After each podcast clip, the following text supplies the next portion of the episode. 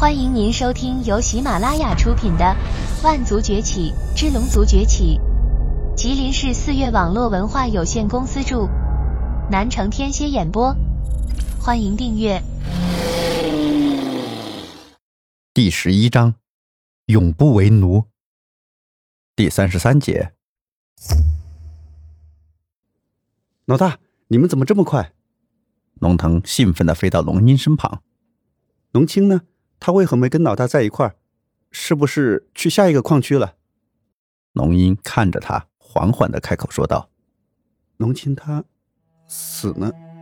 老大，别跟我开玩笑，他怎么可能死呢？他是不是藏起来了？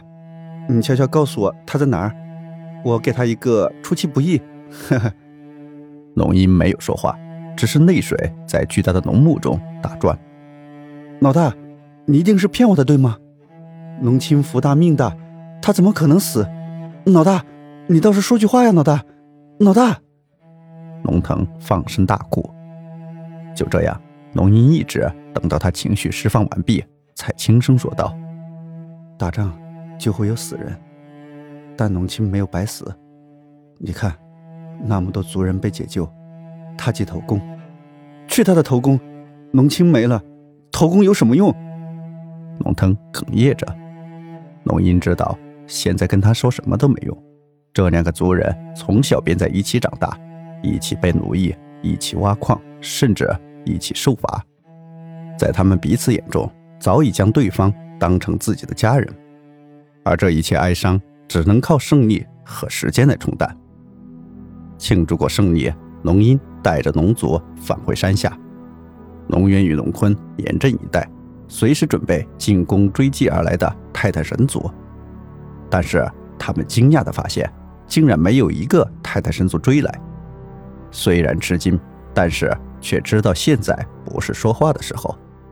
之前按营救计划救出来的龙族也纷纷飞下山来，与众龙族集合。两千多龙族将刚解救出来的族人围在中间，继续飞向下一座山峰。龙葵粗略地算了一下。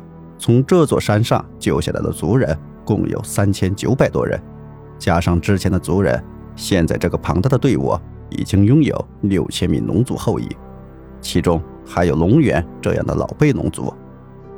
龙爷也发现了自己的问题，那就是身为龙族，永远不可能苟活。之前的计划只实施了一半不到，最后还是靠着战斗才取得了最终胜利。于是他跟龙葵商量了一番，在接下来的营救中，全部以武力进行解决。他的提议不仅得到了龙葵的认可，也得到了众多龙族的拥护。委屈了这么多年，终于有了扬眉吐气的时候，怎么可能再委曲求全？看到族人们坚定的信心，龙音也有了底气。而且他在融合了真龙魂珠之后，实力暴增。就算是当年的泰坦神族在线，他也能将其杀死。于是，在接下来的战斗中，龙鹰化身真龙，盘旋在战场上空，他释放出真龙魂力，加持在自己族人身上。龙族本来就是个战斗种族，这些龙族后裔通过十场战斗，不仅营救了许多族人，更加将神魂与战斗经验恢复到接近龙族全盛时期的巅峰状态。仅仅几天的功夫，所有被泰坦神族奴役的龙族全部被解救出来。除去为龙族捐躯的族人外，活着的共计两万余人。就连龙元也非常惊讶，就算当年全盛时期的龙族，也不过十万余众，后期与太太神族大战，更是死伤无数。最后剩下的龙族不过两万，又经过这万年生生死死。现在能有这么多龙族后裔传承下来，简直就是个奇迹。龙鹰带领族人重新回到当初他来到泰坦大陆的地方，这里有龙族的传承，更有龙族的遗迹。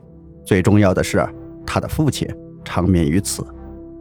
龙鹰，龙葵挑开帐帘，缓步走进营帐。你来了，咱们终于成功了。龙葵激动地扶住他的双肩，龙音笑了笑，只是那笑容有些尴尬。你这是怎么了？难道你不开心吗？龙葵关心道：“知道吗？你已经成为了族人们心中的龙族新族长了。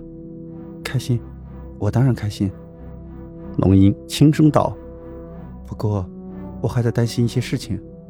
我就知道，你肯定担心泰坦神族会来报复吧？”嗯。龙鹰轻轻点头：“我来找你，就是为了这件事情。”龙葵说道：“以咱们现在的实力。”肯定无法与泰坦神族抗争，所以，我有一个大胆的想法，去找盟友过来，与咱们一起对抗泰坦神族。盟友，龙鹰诧异的看着他，那我们应该找谁呢？听众朋友，本集已播讲完毕，请订阅专辑，下集精彩继续。